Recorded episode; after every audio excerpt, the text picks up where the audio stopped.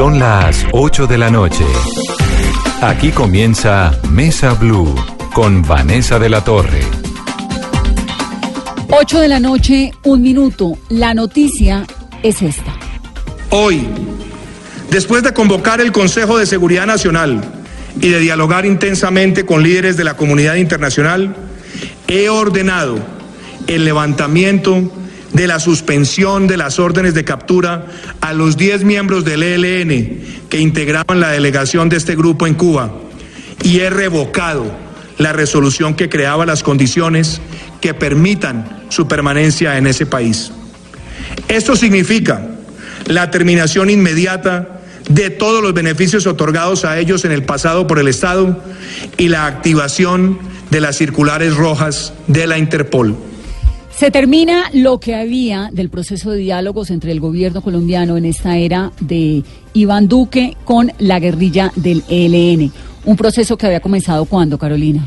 Este proceso inicia el 7 de febrero de 2017 en Quito, en Ecuador, Vanessa, luego de la liberación de Odín Sánchez Montes de Oca. El gobierno había confirmado en su momento eh, que inicialmente se iba a establecer en el mes de octubre, pero por los inconvenientes que se dieron al momento de la liberación de Odín Sánchez, se aplaza hasta febrero del 2017.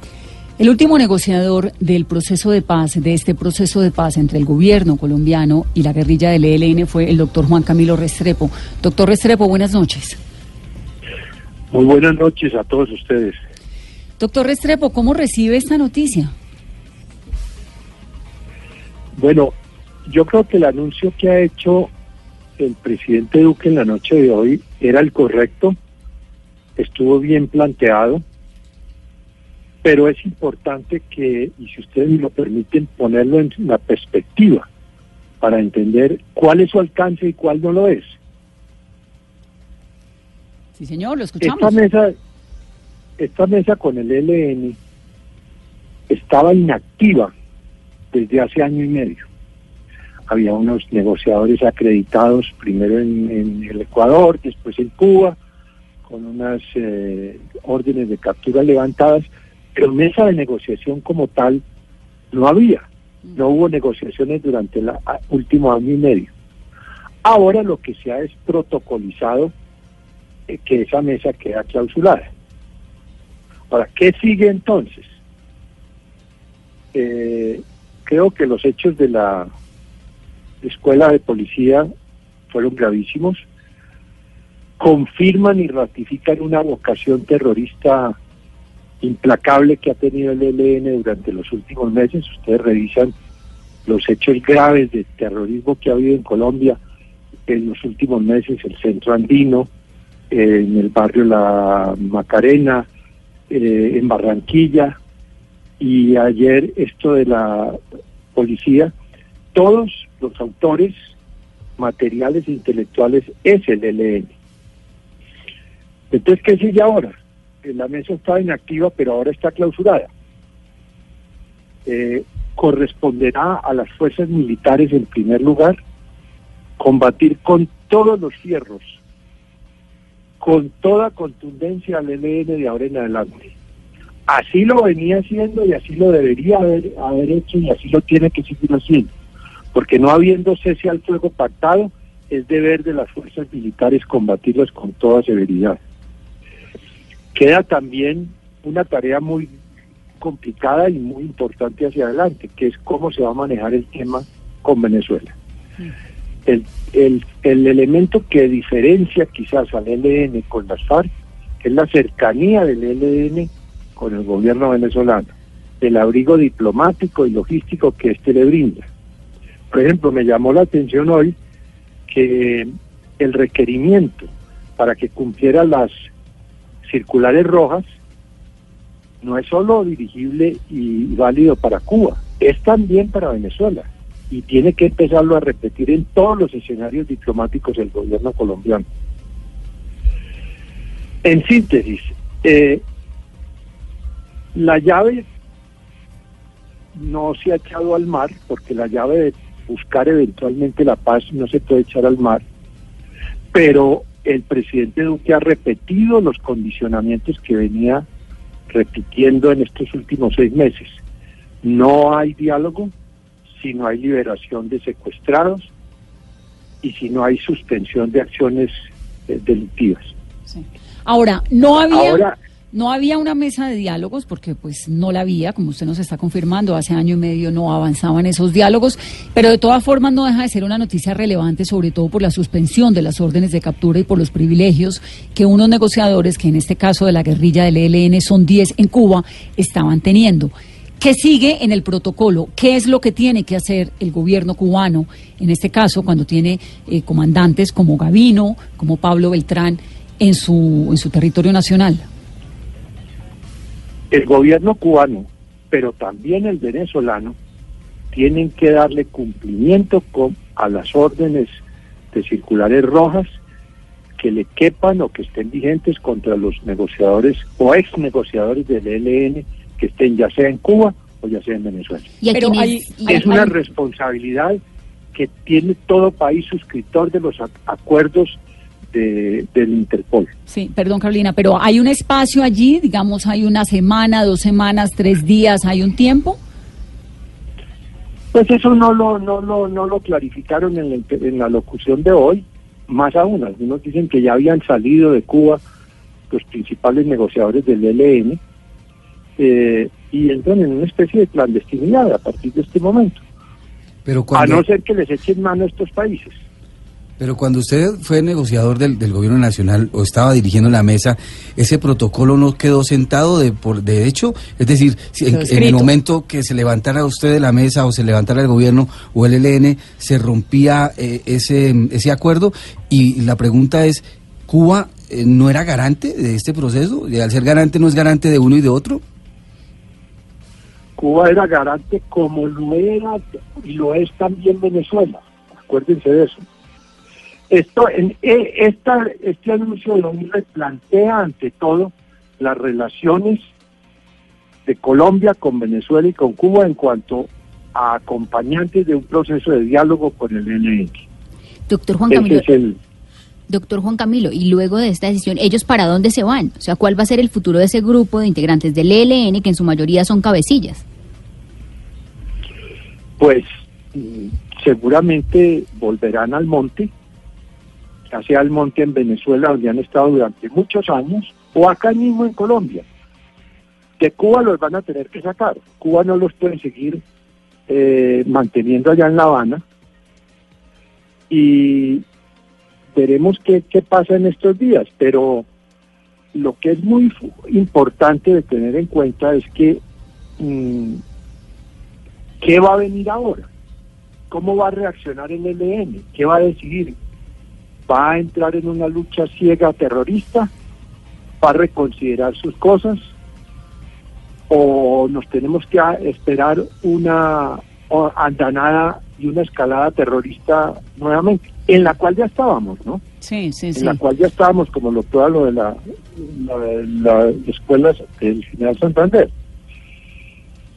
Es, es muy triste esto, ojalá, son unas cosas, eh, ojalá que esto no se politice, que esto no se vuelva como se ha dicho un arma arrojadiza en la lucha partidista para las elecciones que vienen. Ojalá que la opinión pública rodee como tiene que rodear y debe rodear el gobierno del presidente Duque y que las fuerzas militares se pongan todos los fierros en, en esta gran campaña. La, fuerza militar, la inteligencia y, las fuerzas operativas por años estuvieron muy distraídas o muy concentradas en el tema de las FARC. Esa ya es una preocupación que, que no la tienen encima, entonces que se concentren en darle unos golpes al ELN quizás más contundentes de los que le han podido dar últimamente. Entendible que no sean tan fáciles de dar porque ellos no vienen, no viven acampamentados los del ELN como si estaba las FARC, pero de todas maneras, entrando en el terreno que hemos pasado hoy en umbral, viene un confrontamiento militar muy severo y hay que rodear a las fuerzas militares de inteligencia, sin que eso quiera decir que si el día de mañana eh, el ELN eh, se da cuenta que lo está dejando la historia, que va a pasar a, ser un grupo marginal que no va a tener influencia para cambiar la sociedad colombiana, ahí está en cierta manera un postigo abierto que dejó el presidente Duque hoy diciendo si ustedes dejan de secuestrar eh, y dejan de delinquir, aquí volvemos a hablar. Eso le quería preguntar. Otras vale la pena en, en hacer un, un paralelo, si ustedes me lo permiten, entre el ELN y las FARC. Una de las cosas que más facilitó la negociación con las FARC fue que éstas unilateralmente renunciaron al secuestro mm. y el ELN no ha querido hacerlo. Eso muestra una diferencia muy a fondo. También las FARC decretaron unilateralmente un cese al fuego. El ELN nunca quiso hacerlo unilateralmente. Eh, vamos a ver, es una historia de diálogos frustrados. Este es un nuevo episodio, tiene 50 años de historia encima. Eh, ojalá que esto no vaya a quedar con un telón de fondo de un baño de sangre más para los colombianos que tanto eh, han sufrido, pero la paz que hay que buscarla no se puede buscar a cualquier costo. Doctor Restrepo, ¿le dio a usted la sensación en ese discurso, en esas declaraciones del presidente Duque, de que hay algún tipo de ventana abierta para volverse a sentar en la mesa de diálogos con el ELN? Tal vez la ventana sería renunciar al secuestro. Él en algún momento al final de la intervención volvió a repetir el mismo mensaje que ha repetido en estos seis meses, diciendo eh, si el ELN quiere conversar, dijo pues palabra más, palabra menos, tendrá que renunciar al secuestro y tendrá que dejar de delinquir. Eso se podría interpretar como una, una un postigo, lo llamo yo. Eh, el presidente Duque no dijo, yo no vuelvo a hablar con el ELN en estos cuatro años. No, no lo dijo. Digo, ante estos hechos que se han presentado, les cancelo el levantamiento de las órdenes de captura y, y traemos las negociaciones, ya no hay más negociaciones que quedan canceladas. Pero hacia adelante quizás queda esa luz, pero quien tiene la palabra, quien tiene que tomar la iniciativa ahora es el ELN. Ahora, ¿qué tan unido es el ELN para que, por ejemplo, un hombre como alias Pablito, de quien hablan, habla la inteligencia militar, que estaría detrás del atentado de hoy, pues sin duda es uno de los guerrilleros más sanguinarios que tiene esa guerrilla, esté en concordancia con otros más mesurados o por lo menos cuya voluntad de paz ha sido más evidente, como Gavino y Pablo Beltrán, por ejemplo? Eh, eh, eh, el ELN más que un grupo alzado en armas es una federación de grupos alzados en armas donde hay unos más pelicosos que otros y concretamente el Frente Oriental y el Frente del Chocó últimamente, muy involucrado este último en el trasiego de drogas, son los más belicistas. De manera que no se puede predicar un, que sea un grupo unívoco y organizado de una manera vertical, horizontal, como lo era el, la FARC. Pero sin embargo, cuando están en una mesa de negociaciones o estaban, los que estaban allí decían representar a todo el COSE y tener el mandato del COSE. De manera que aún con sus matices, en cuanto a negociación se refiere, pues eh, habla con un Pablo Beltrán y él dice, no, aquí estamos todos con el mandato del COSE. Pero, por ejemplo, no hubo manera, a pesar de que se los dijimos 10 o 20 veces, de que acreditaran un delegado del Frente del Chocó a la mesa de Quito.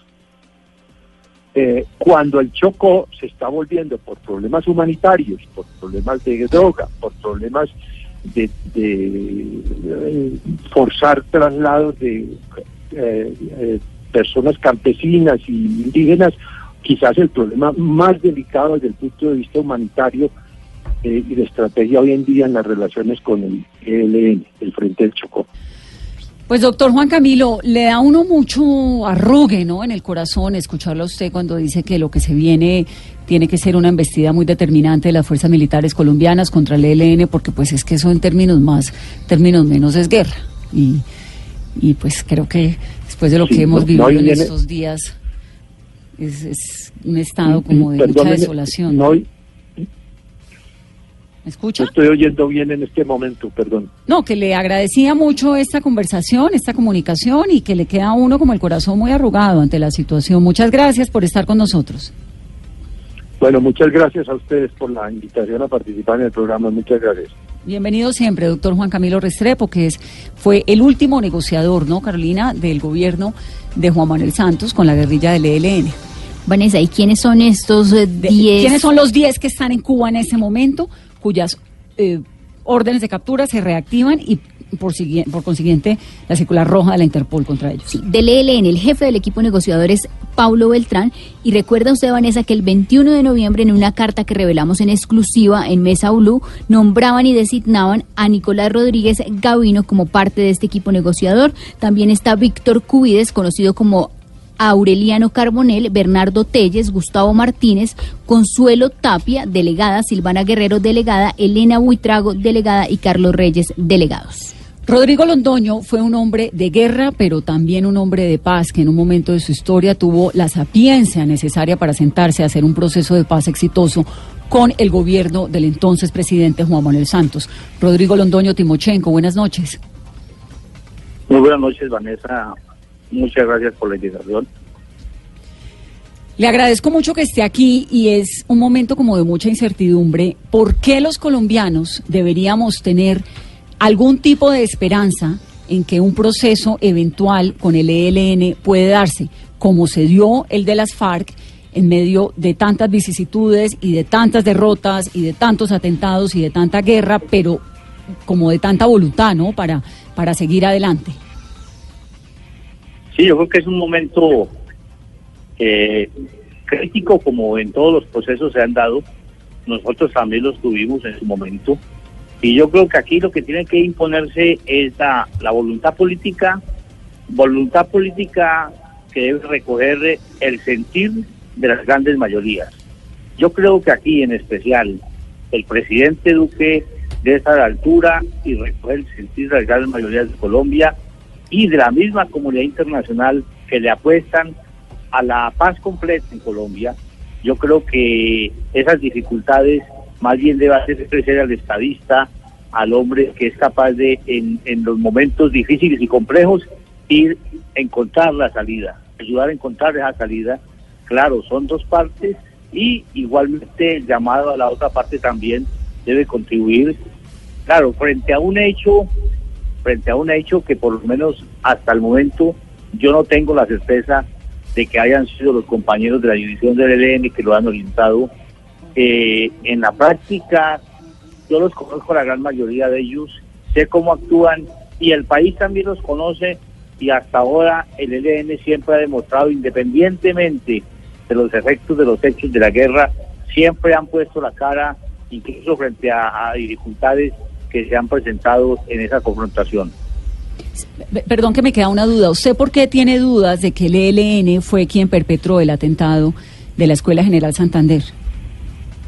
Eh, Vanessa, tantas cosas que se dieron en la confrontación, tantas cosas que se nos acusó en determinado momento a nosotros cuando no lo habíamos hecho, pues yo creo que en este caso y por la gravedad de la situación, antes de tomar decisiones, se debe tener la certeza. Y yo estoy seguro, por lo menos en lo que hasta ahora yo conozco la elección del ELN, ellos siempre han sido responsables frente a, a, frente a los actos que han realizado independientemente de las consecuencias de los actos entonces sí sería muy importante, antes de cualquier decisión, conocer una comunicación oficial de la dirección del ELN, que por lo menos yo hasta ahora, pues claro, yo llevo aquí dos días encerrado con toda la dirección del partido, pues trazando la ruta a seguir en este 2019 en aras de consolidar nuestro proceso.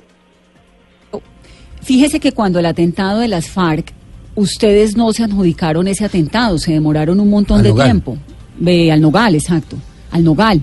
Entonces, tratando, no con el ánimo de revivir esa época de la guerra, porque esa no es la intención, porque estoy tratando de comprender lo que está ocurriendo, sino con ánimo de entender la mentalidad del conflicto y del proceso de paz, ¿por qué habríamos de creer que el ELN en este momento se adjudicaría este atentado si, si en un momento ustedes en las FARC no lo hicieron?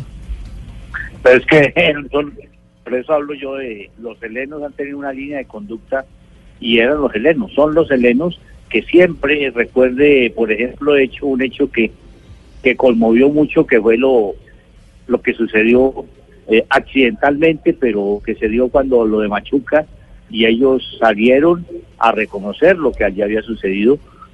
Entonces, yo creo que es una línea de conducta que ellos han tenido y por eso yo estoy a la expectativa de su pronunciamiento.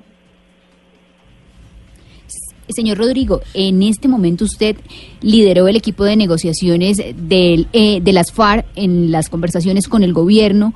Si en este momento usted lo estuviera escuchando, Paulo Beltrán, que aún es el jefe del equipo negociador del ELN, ¿cuál es su mensaje? ¿Cuál es el llamado en aras de esta construcción de paz? Bueno, queda, queda difícil una vez darle consejos en estas circunstancias que son sumamente difíciles y complejas, en que se tratan de sacar todos los demonios que quieren llevarnos nuevamente a una confrontación. Esto, pero tanto yo lo, lo referenciado ahorita tanto al gobierno como a la división del ELN, independientemente de que hayan sido o no los autores, es muy importante generar hechos que den confianza, generar hechos que le permitan a todos los sectores que quieren la paz eh, abrazar esa esperanza y apoyarla e impulsarla. Yo creo que un gobierno, por un, gobierno un gobierno cualquiera que sea, tiene que escuchar el sentir de la sociedad y ese sentir también tiene que eh, sentirse apoyado por todas las partes que están en el conflicto, que den la confianza de que sí se está avanzando y que sí está transitando hacia el objetivo final, que es la paz completa. Carlos Barragán, que es uno de nuestros periodistas invitados a esta mesa hoy en Blue Radio. Carlos. Timochenko, ¿qué tanto le puede afectar al proceso de paz con las FARC? Lo que lleva las FARC adelantado con el gobierno nacional y con Colombia, este cese eh, de diálogos con el ELN. Porque nos había dicho hace unos días el doctor eh, Miguel Ceballos que no querían o que le pedía al ELN que no petardeara el proceso de paz con las FARC. ¿Qué tanto los va a afectar a ustedes? Yo creo que el problema no es lo que nos afecta a nosotros. Eh, aquí estamos trabajando es a la paz de Colombia. Estamos en, impulsando y trabajando muy duro en función de la reconciliación, de sanar las heridas tan profundas que dejó el conflicto, para que a partir de, de avanzar en esa reconciliación, independientemente de la visión que tengamos, todos comencemos a construir la Colombia que soñamos, pero en paz sin necesidad de la confrontación, sin hacer desaparecer la violencia en la práctica política del país. Y yo creo que en ese sentido el ELN puede dar una gran contribución, pero también se necesita una voluntad eh, de parte del, gobierno. Yo creo que más, mucho más allá que el ELN, el presidente tiene en su obligación como estadista de en una en un momento tan complejo como este dar una luz de esperanza a todos los que queremos construir esta Colombia en paz. Pero ¿cómo hace el presidente de Colombia con esta situación de zozobra tan tremenda que hay?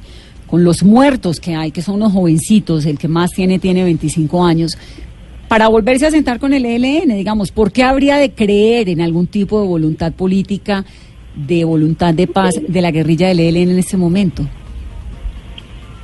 Mira, lo que está buscando es cesar la confrontación, entonces, exactamente eh, esos hechos que todavía no podemos, o por lo menos yo no me atrevo a hablar con la certeza de que fueron los compañeros helenos, yo sigo insistiendo que hay que esperar un pronunciamiento oficial.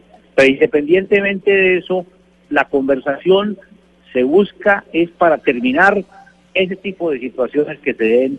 Necesitamos eh, una paz completa para que termine el asesinato de los líderes sociales a lo largo y ancho de Colombia Necesitamos una paz completa para que cese la represión al a, los, a los movimientos populares. Necesitamos una paz completa para que la expresión libre de la gente, de los estudiantes y de los trabajadores se pueda expresar en función de alcanzar sus derechos. Juan, Juan David Laverde. Señor Londoño, yo le quisiera preguntar eh, a manera de tratar de entender lo que ocurrió y sobre todo cómo eh, eh, las delegaciones tanto de las FARC como del gobierno en el año 2015 manejaron el asunto. Yo recuerdo que en abril de 2015 11 militares fueron asesinados y 17 más heridos en Buenos Aires, Cauca. Eh, ese fue un momento crítico de la negociación de paz entre el gobierno y el grupo guerrillero. ¿Cómo hicieron para salir de ese pantano, que es una cosa más o menos parecida a la que estamos viviendo hoy con el ELN si es que termina de confirmarse su autoría. hoy, estábamos aquí intercambiando entre nosotros y hablábamos de esos momentos complejos que, que vivimos en medio de la confrontación. Pues allí se dio una, situación de guerra muy compleja donde pues eh, a pesar de, de los acuerdos que habían, la gente nuestra se vio atacada y pues respondió a una situación militar. Pero, y más adelante hubo un bombardeo donde tuvimos más de 30 compañeros eh, muertos en ese bombardeo y a pesar de eso salimos adelante. Fueron momentos complejos. La cuando fue detenido el general Sate también fue un momento sumamente difícil y complejo, pero yo creo que la voluntad de las partes de encontrar la salida y de no de cerrarle el camino a las voces guerreristas. Hay gente llamando a la guerra de manera muy fácil y muy deportiva.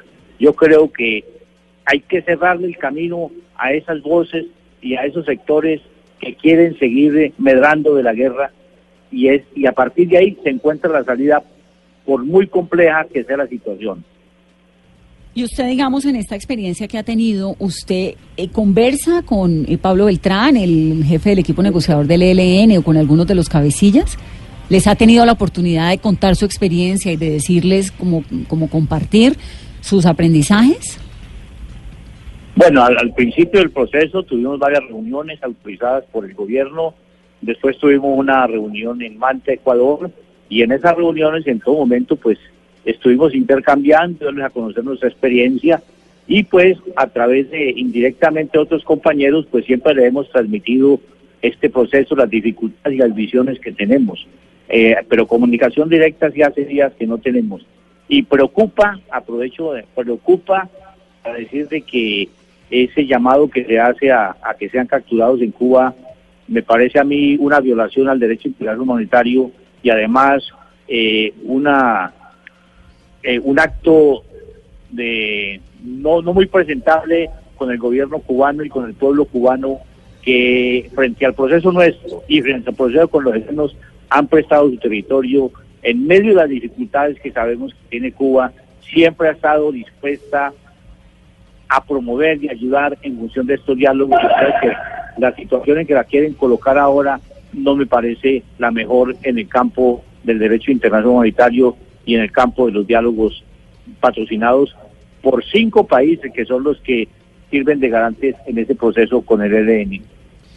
Eh, Timochenko, en su experiencia, sea quien sean los responsables, ¿cómo se negocia, cómo se establece una mesa de diálogo con dureza por parte del gobierno sin cruzar esa línea entonces de la, de la gente que llama a la guerra? Conversando, el problema es que el diálogo está roto hace mucho rato y si no se conversa es sumamente difícil encontrar una salida. Ahí es que conversar.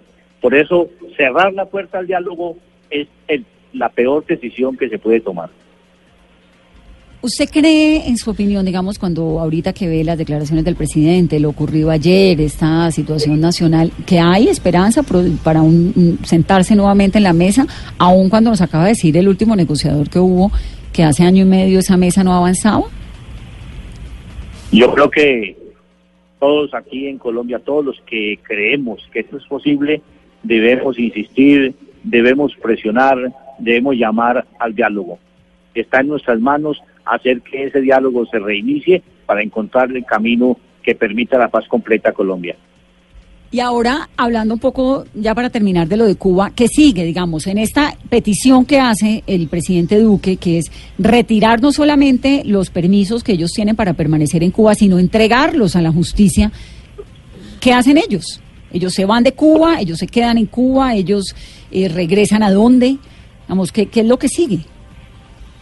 Ah, de todas maneras, no, no, ya los detalles no los conozco, pero yo creo que se pueda pasar por encima del derecho internacional yo creo allí hay de por medio cinco países garantes y esto pues tendrá que ser precisamente ese, esos diálogos cuando se rodean de esas garantías es para cuando sean situaciones de estas, pues hombre, se sepan manejar con mucha cabeza fría. Hay, hay, hay cinco países garantes de por medio, pero también 20 muertos de por medio, ¿no?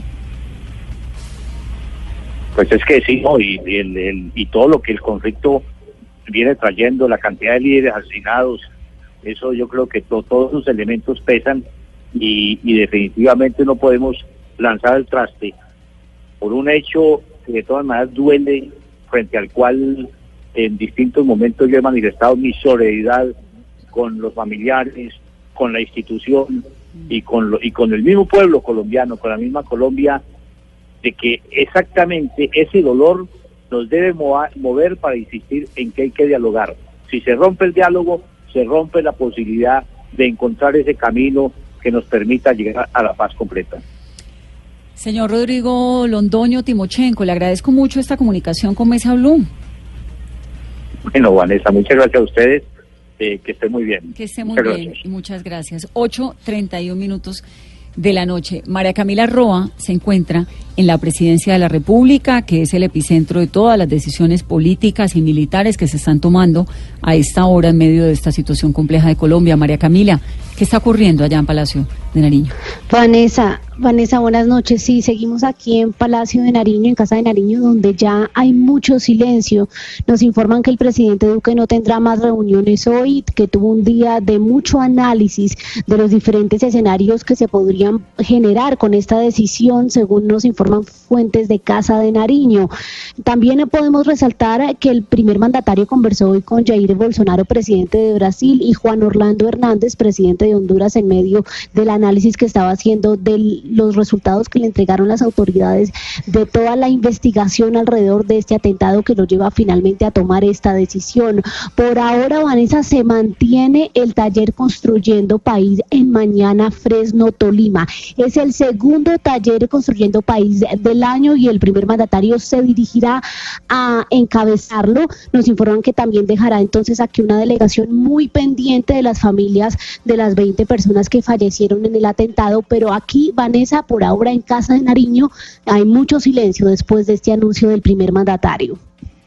En el país entero, María Camila, hay como una sensación de contener el aliento y una preocupación muy grande frente al futuro. Gracias, María Camila. María Camila Roa, que ha estado allí en Presidencia de la República durante todo el día como parte del equipo periodístico de Blue Radio. Queda uno, pues digamos, eh, eh, eh, Juan David saca a relucir el episodio de Buenos Aires Cauca, que creo que fue como el más dramático de este proceso de paz y el, más, grave, que ahí dijimos todo se acabó. Y uno escuchar a un señor como Timochenko, después de eso decir, sí, nos pasó, pero mire da un poquito de esperanza, ¿no? Sí, eh, porque eh, eh, esa era un poquito el, sentido de la pregunta, porque en esa época, y, Carlos lo recuerda perfectamente, hubo una cantidad de voces muy parecidas a las que tenemos hoy, que incluso con, con sobrada razón pidieron que el proceso de paz pues eh, se fuera al traste. Pero es que no se pararon de la mesa. Exactamente, entonces por eso le preguntaba yo, yo, yo, al señor Rodrigo Londoño, yo ya no le digo Timochenko porque me parece que esos son los tiempos del conflicto que los señores ya saldaron a través del proceso que hicieron. Por, un, un, poquito por, por, como por ese sentido yo le decía, ¿qué hicieron ustedes para, para, tratar de, salir de ese pantano? No, no, no me contestó. Eh, y, yo, y yo supongo que, por supuesto, los tiempos ya cambiaron. No, sí contestó, dijo, seguir. Es que la regla elemental del proceso de paz, de todos los procesos de paz en cualquier lugar del mundo, es no pararse de la mesa. Digamos, ese es lo primero que. No, usted se sienta, usted no se puede parar de la mesa. Lo que pasa es que aquí no había mesa tampoco. Aquí había una mesa rota. Eso es lo que hay que contarle también a los oyentes. Aquí no había mesa. Desde el 7 de agosto que asumió el gobierno de Duque, jamás hubo un día de ciclo de negociación. Es que no relevaron los negociadores. Entonces, lo que, se hizo fue hoy oficializar de que esos diálogos no existían. Y algo con una decisión pues compleja que son las órdenes de captura, ¿no? Digamos, estos señores quedan en Cuba si el gobierno cubano los quiere tener allá, pero con el gran riesgo de convertirse en un país nuevamente que auspicia el terrorismo, que esa calificación ya no la tenía Cuba y quedan ese riesgo pues porque estos señores son terroristas nuevamente y ya no entran en una ya no están en, esas condiciones de negociación. van a salir rapidito de ese problema, ellos no tienen mire, cuando se, se dañó el proceso de paz con el gobierno Pastrana, recuerdan ustedes que secuestraron el, avión, de, avión de Aires. Exactamente. esa noche, una noche como esta, se acabó el proceso de paz y el presidente Pastrana en su momento le dio tres días a las FARC para desocupar los cinco municipios. y empezó la retoma. El, 20 de febrero de 2002. Que es lo elemental, el protocolario, porque es que aquí hay dos partes que estaban negociando. Parece, debe pasar lo mismo en Cuba. Le dicen al país garante, que es el que los está recibiendo, oiga, se acabó el proceso. Entonces, muchas gracias, muchas gracias. Y, y eso se, uno se va para el monte, como dijo Juan Camilo, y el otro se va a combatirlos. Que eso es lo que ese pareciera que ese es el objetivo. No, eso no es de que mañana mismo la Interpol y que lo capturo, no, eso no es. No, y ahí lo que lo que dice en serio hay una protección de unos países negociadores. Claro. Digamos, esto tiene un, un, protocolo internacional. Hacer un proceso de paz requiere una serie de apoyos de otros países, un compromiso. Ahora, que se vea bien para algunos, no es como... Pues, pues, bueno, pero, pero esto tiene un mecanismo internacional y de diplomacia. Bueno, 8.36 minutos de la noche, hacemos una pausa corta, regresamos en Mesa 8.40 este domingo a partir de las 9 de la mañana Colombia se moviliza. Sitios de concentración, Octavio, en Bogotá. Parque Nacional hasta la Plaza Bolívar. Barranquilla. Plaza de la Paz. ¿Eso es a las 9 de la mañana también? Exactamente, todas las 9 de la mañana. Bucaramanga. Empieza en el Parque de los Niños y llega a la Plaza Luis Carlos Galán. En Neiva. Centro de Convenciones al Parque Santander. 9 de la mañana también. En Cali. Gobernación del Valle. Medellín. Parque de los Deseos. En Cartagena. Plaza de los Coches. Eso es, todo Colombia reunida en torno a una misma voz. No más, no al terrorismo. Y se han escuchado a lo largo de todas las horas, luego del atentado, desde ayer hasta hoy, voces de diferentes personalidades a través de las redes sociales. ¿Qué ha dicho Shakira? Shakira dijo, con profundo dolor acompaño a los familiares de la víctima del atentado de ayer en la escuela de cadetes. Están en mis oraciones y en mi pensamiento. Colombia necesitamos hoy más que nunca permanecer unidos y luchar por la vida y el respeto a los derechos humanos. ¿Qué ha dicho Juanes? Mi más sentido pésame para todas las familias de los policías fallecidos en el atentado a la Escuela de Policía General Santander en Bogotá. Que la oscuridad del terrorismo no vuelva a tocar nuestra puerta. Fuerza Colombia. A ese llamado también se ha sumado Carlos Vives. Bombas que nos estallan en el corazón y nos traen miedos y recuerdos. Abrazamos a nuestra familia de la policía y toda nuestra solidaridad con las familias de las víctimas. Fonseca. Dolor de patria, siento mucho la muerte de nuestros policías y todos los heridos en este hecho tan triste. Mi solidaridad con sus familias, rechazo absoluto al terrorismo. Los deportistas Radamel Falcao. Rechazo total al atentado de la Escuela General Santander, mi solidaridad y oraciones por la policía y sus familias. Igualmente, en mi pensamiento y oraciones, las víctimas y sus familias. Paz para Colombia. Nairo Quintana. Solidaridad con nuestra policía, nada justifica atentar contra la vida de un ser humano, que no se nos olvide, los buenos somos más. ¿Y Alejandro Sanz? Mi más sentido pésame a las familias de los policías fallecidos en el atentado en la Escuela General Santander de Bogotá. Colombia, te abrazo. Son solo algunos de los muchos que se han sumado a través de las redes sociales a este grito, no más terrorismo, Colombia completamente consternada, pero también mirando con esperanza y tratando de imaginar un futuro distinto al que estamos viviendo el día de hoy. 842.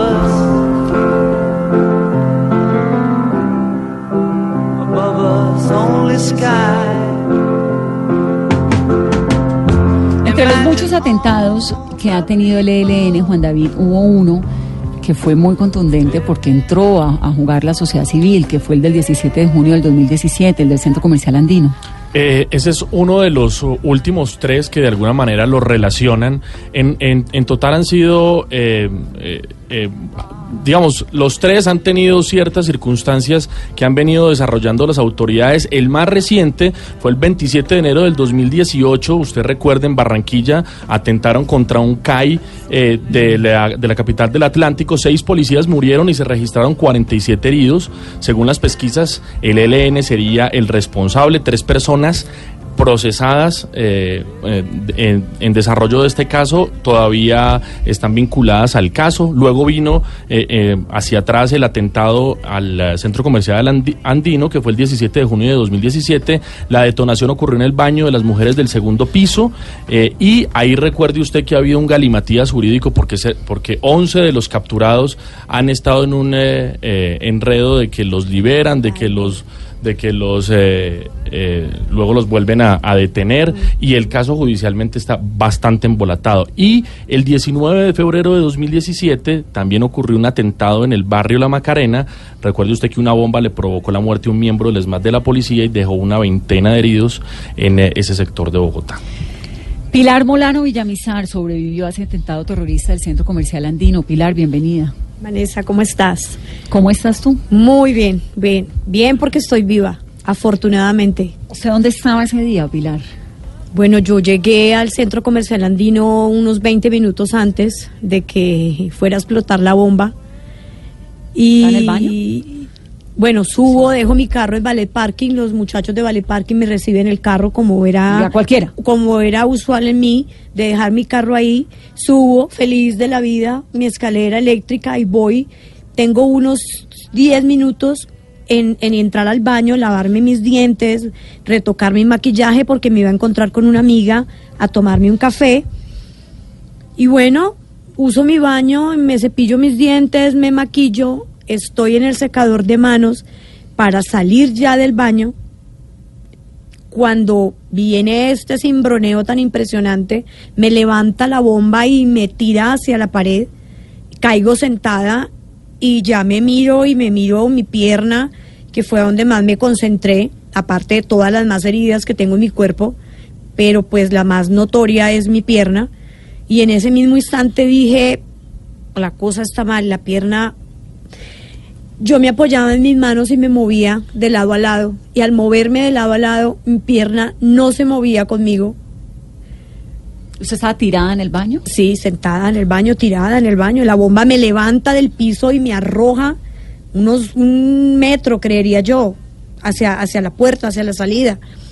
Y cuando yo me muevo, me desplazo con mis manos la pierna no me obedece, la pierna se queda quieta en un solo lugar, entonces me volví a mover al lado contrario y la misma situación fue cuando dije, esta pierna me la amputan, esta pierna la pierdo. Y pasaban los segundos que se hacían horas eternas, estaba eh, otra niña que estaba junto a mí, eh, Lady Paola, y ella sollozaba bastante y yo la miraba y yo decía, Dios mío, estoy más ensangrentada yo, ella por qué grita, por qué solloza tanto. Ella tenía su problema en su, en su, en su, en su espalda baja, en su cintura, tenía un artefacto metido. Mm. Y yo le decía a ella, no cierre los ojos, ya nos vienen a rescatar. Y se pasaban, se pasaban los minutos, los segundos, y yo decía, Dios mío, nos vamos a desangrar y no nos van a recoger. Fue cuando empecé a gritar y, bueno, empiezo a tener lagunas, pero afortunadamente no perdí el sentido, llegaron los bomberos, ya me rescatan, luego ellos me pasan a la ambulancia y ya deciden llevarme a la clínica del country, pero fue horroroso, fueron minutos para no olvidarlos en toda la vida. Y le he pedido a Pilar que nos comparta su testimonio, porque es que ante el terrorismo nadie es impune, ¿no? Sí. A cualquiera nos puede pasar. Puede coger en el centro comercial, como le En un baño, por Dios. Un sábado cualquiera, eso fue un sábado. Un sábado, vísperas del Día del Padre. ¿Usted tiene hijos? Sí, tengo una hija hermosa de 30 años. Vivía en Buenos Aires en esa época. Llegó al otro día, sobre el mediodía, casi muriéndose porque en realidad no sabía cuál era mi condición. Cuando llegó a la clínica del country, ya la agarra un médico y le explica todo lo que está pasando conmigo. Me tenían sedada, yo duré sedada 17 días, duré en cuidados intensivos también tiempo y hospitalizada dos meses. ¿Qué ocurrió con su pierna finalmente? ¿La recuperó? No. ¿La perdió? La perdí, me tuvieron tutores bastantes días, como cinco días. Los ortopedistas y todo el, el, el, el cuerpo médico de la clínica trató de salvarme la pierna lo que más pudieron ya dijeron, en realidad perdí 20 centímetros de nervio ciático, que todos sabemos que es el que, el que da la orden para moverla a la extremidad. Al no tener este, este, esta parte de mi cuerpo, la pierna me iba a quedar inmóvil. Entonces es cuando deciden amputarme la pierna. Y bueno, fue arriba de la rodilla, después un poquito más arriba de la rodilla, después otro poquito más arriba de la rodilla y luchaban por dejarme un muñón que yo pudiera manejar una prótesis. Y hasta el momento ha sido bastante complejo porque me han ensayado varios moldes, varios sockets y no se me adapta ninguno. Tengo un muñón bastante irregular el 20 de noviembre me hacen otra cirugía eh, plástica para, para amoldármelo más, para ponérmelo más, más cónico, para que él entre mejor en el socket. Y hasta ahí voy. Sigo rehabilitándome. Y está viva. Estoy viva, estoy con mi familia, no he perdido mi sentido del humor, sigo amando a Colombia y, y aquí estoy. Aquí estoy dándole la mejor cara a las personas porque un hecho como estos, yo sé, en mi corazón lo sé, en mi mente, que no, no debe de pasar, pero, pero tampoco me puedo arrumar en mi casa en una tristeza, en no levantarme, en no comer. No, la vida continúa. Desafortunadamente para nosotros los colombianos, la vida continúa. Carlos Alberto Carvajal tiene 45 años, Carlos Alberto. Muy buenas noches. Bienvenido. Gracias. Es casado, tiene dos hijos. En el año 2000 usted fue agente de la policía también, ¿no? En la estación de Cáqueza lo retuvo un grupo al margen de la ley durante varios eh, días y desde eso tiene un estrés postraumático y sufrió muchas secuelas. Sí, así es. Hay una cosa que me ha parecido muy impresionante de, de este episodio de hoy y es que la policía nos cuida, ¿no?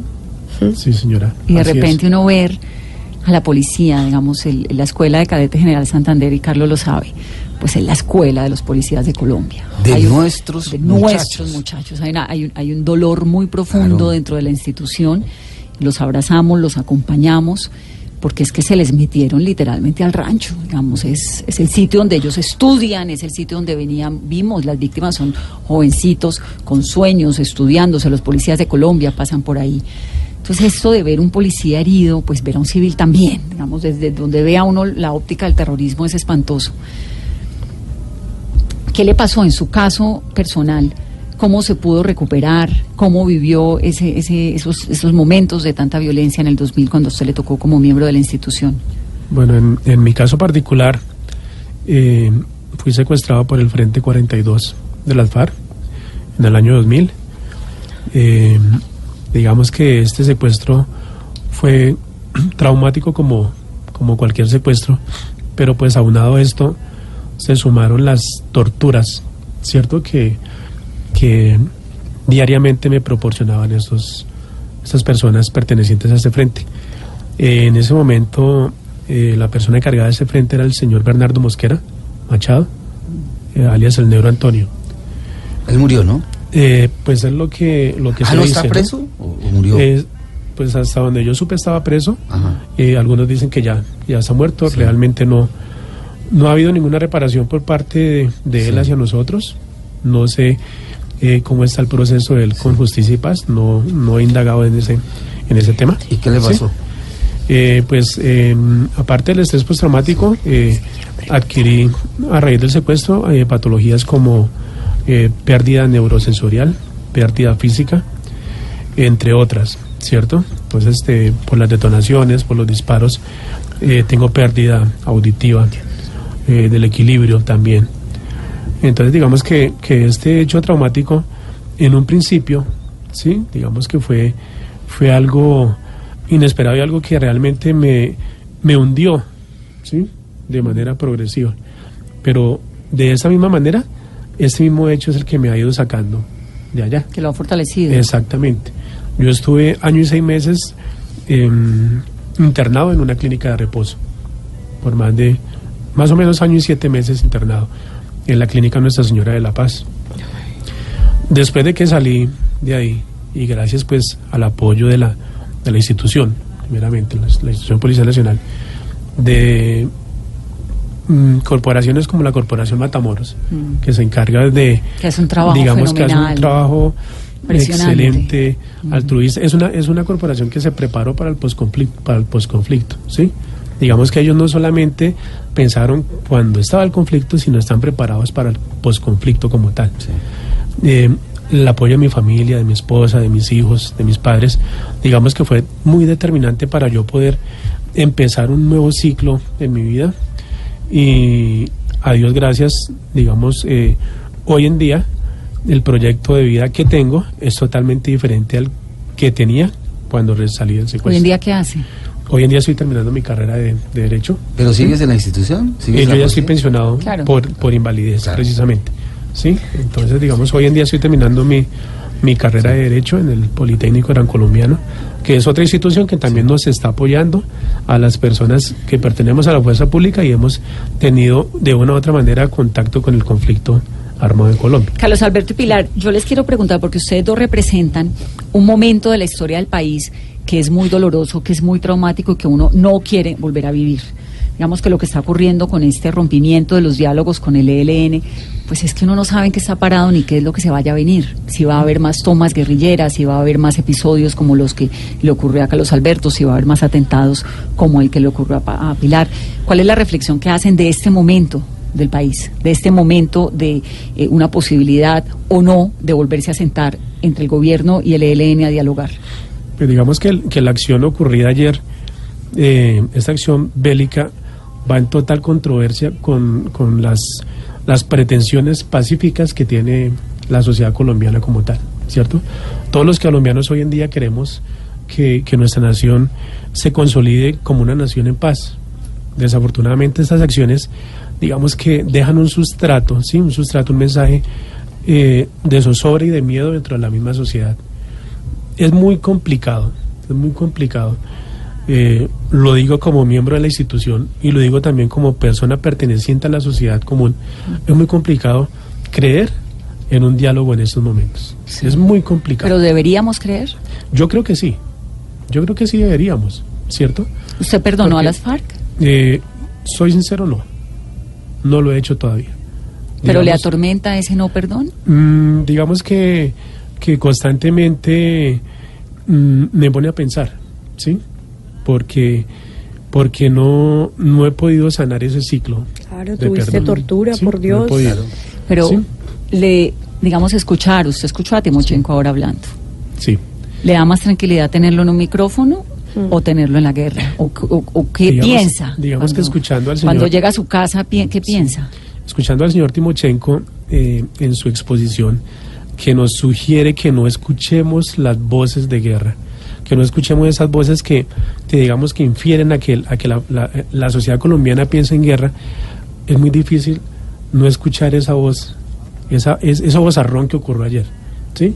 Nos dice que no escuchemos las voces de guerra, pero el ELN ayer nos envió un mensaje clarísimo. De, mucho dolor. Clarísimo, exacto, clarísimo, de que las pretensiones de que ellos quieren, las pretensiones que ellos tienen, perdón, no son totalmente de paz.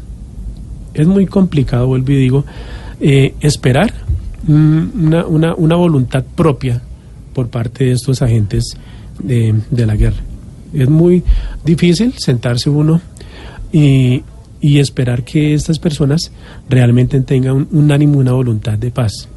Ahora, a la pregunta, para responder, cuando yo llego a la casa y pienso lo que me ocurrió, pienso que las personas que lo hicieron hoy están de manera perfecta ubicadas en un Congreso de la República, eh, da mucha rabia, ¿cierto?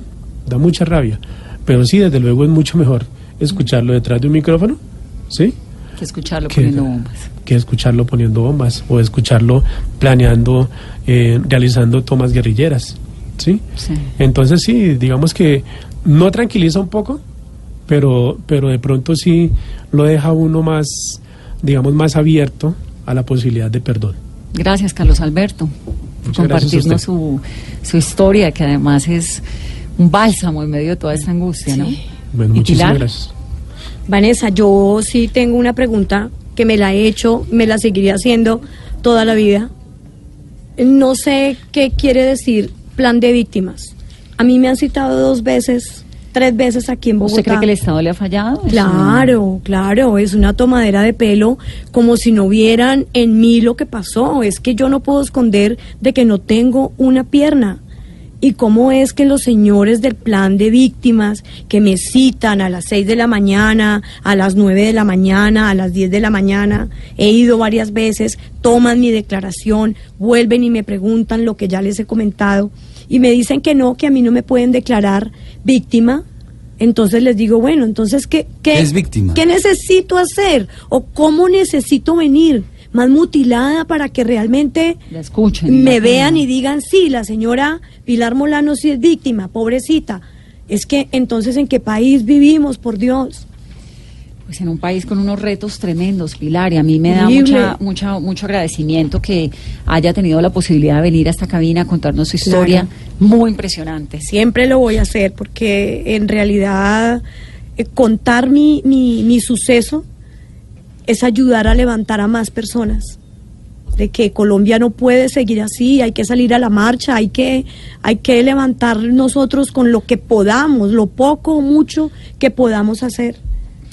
Son las 8.59. Juan David, Octavio, Carlos, gracias, por haber venido al programa, por acompañarnos en esta jornada. Carlos Alberto, Pilar. Muchas gracias. Muchas gracias, Vanessa. Los quiero dejar con un homenaje muy corto y contándoles quiénes son esas víctimas del atentado terrorista en el día de ayer. Cristian Camilo Maquilón, de Chigorodó, Antioquia, tenía 20 años, oriundo de esta región antioqueña, estaba preparándose para ser oficial, era un destacado atleta que soñaba con hacer una carrera en la policía y comprarle una casa a su abuelo, eso era lo que decía.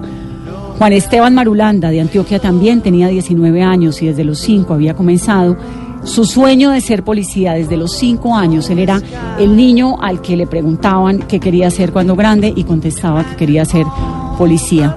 Fernando Iriarte, de San Bernardo del Viento, tenía 19 años, era jugador de voleibol, un deportista muy destacado también.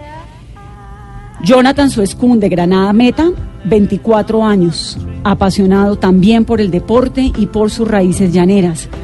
Juan Felipe Manjarres, de Meta, era voleibolista también, tenía 22 años, nacido en el Meta.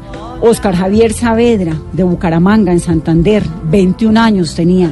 Era ingeniero de sistemas de la Unidad Tecnológica de Santander y a mediados del 2017 ingresó a la Escuela de Cadetes General Santander.